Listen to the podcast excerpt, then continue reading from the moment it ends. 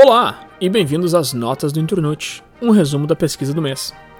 Esse mês a gente está falando sobre saber de coisas, né? saber muito sobre uma coisa só, saber um pouco de tudo, o que, que é melhor, digamos assim, ou para que lado a gente vai pender, o que, que a gente prefere nesse assunto. E eu vou começar minhas notas aqui trazendo o lado do especialista, trazendo o lado de saber bastante sobre uma coisa só, aquelas pessoas que se especializam em uma área, seja no trabalho, seja na carreira, né, ou seja na vida pessoal mesmo, um hobby que a pessoa deixa outros hobbies de lado para investir todo o tempo e determinação e dinheiro, por que não, em uma coisa só. E aí no começo desse assunto aqui, quando eu comecei a pensar sobre isso, já me veio um termo na cabeça que a gente tem em inglês, que é o Jack of all trades, master of none, que seria basicamente o pau para toda obra, né, que é essa expressão popular que a gente tem no Brasil, mas mestre de nada. E é engraçada essa expressão, eu acho ela engraçada porque quando ela vem sozinha, assim, né, o Jack of all trades, ou pau para toda obra, ela é algo positivo, né? Ah, esse aí é um cara que resolve tudo, esse aí é um cara que sabe de tudo. Só que quando ela vem completa, Jack of all trades, master of none, basicamente está dizendo, ah, esse aí, ó, quer saber tudo, mas não faz nada direito, né? Ele sabe de tudo um pouco, mas não sabe muito de nada. E por isso eu acho engraçado, assim, que tu escuta essa expressão e tu fica, tá, então saber um pouco de tudo é positivo ou negativo? Não sei, com essa expressão popular ele não tá te dizendo. Mas não é nessa conclusão que eu quero chegar sozinho aqui, isso aí vai ficar pro debate com o Peter. O que eu tô falando aqui hoje é mais desse um lado, né, do lado do especialista. E aí uma coisa que surge muito quando a gente tá falando de se especializar em alguma coisa é a famosa regra das 10 mil horas, né, que é chamada de regra, mas existe bastante gente que contesta, que diz que não é bem por aí. Mas ela, ela é uma regra interessante.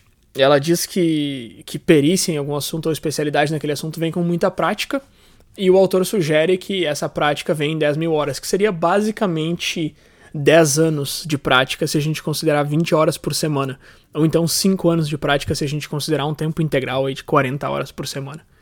Aí, claro, é só isso que precisa se eu fizer. Só. Digo só como se 10 mil horas fosse pouco, né? Mas com isso eu vou virar um especialista em alguma coisa se eu praticar por 10 mil horas? Não. Existem várias outras coisas que são necessárias e que vêm junto com essa prática, mas com certeza a prática é um ponto muito, muito importante. Então eu quero trazer essa, essa regra para debater com o Peter ver o que, que ele acha desse número, o que, que ele acha desse argumento. Vale também dizer que saber muito sobre uma coisa só é um investimento muito grande, assim, né? Quando a gente fala de investimento, a gente pensa em dinheiro, mas aqui eu tô falando mais de tempo mesmo, né?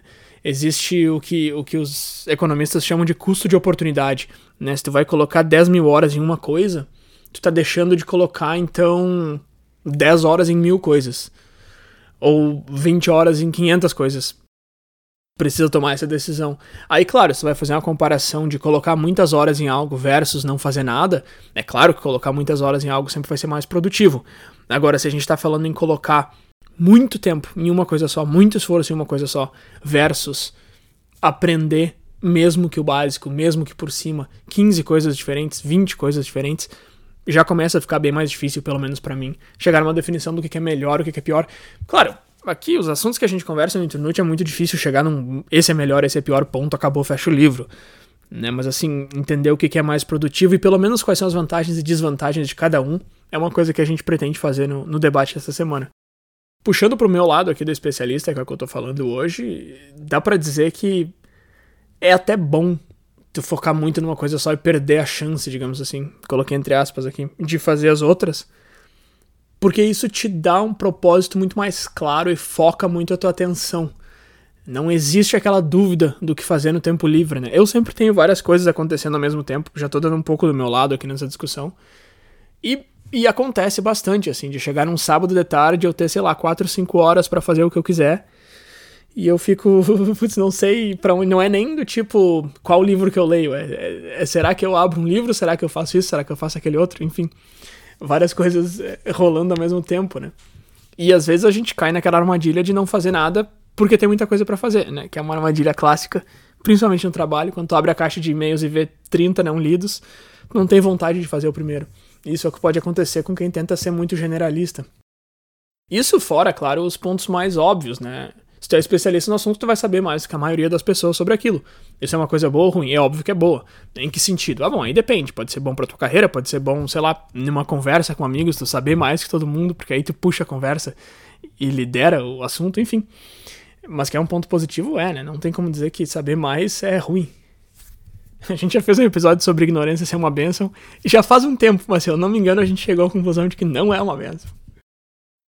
E aí eu quero falar um pouco com o Peter também sobre versatilidade representar mais oportunidade de trabalho, enquanto especialização representa mais oportunidade de ganhar bem. É mais fácil de entrar quando tu é generalista, mas é mais fácil de se aprofundar e de subir quando tu é especializado. Enfim, vários outros pontos aqui, mas a musiquinha já tá entrando, então eu vou deixar para trazer esses pontos na nossa conversa. Valeu!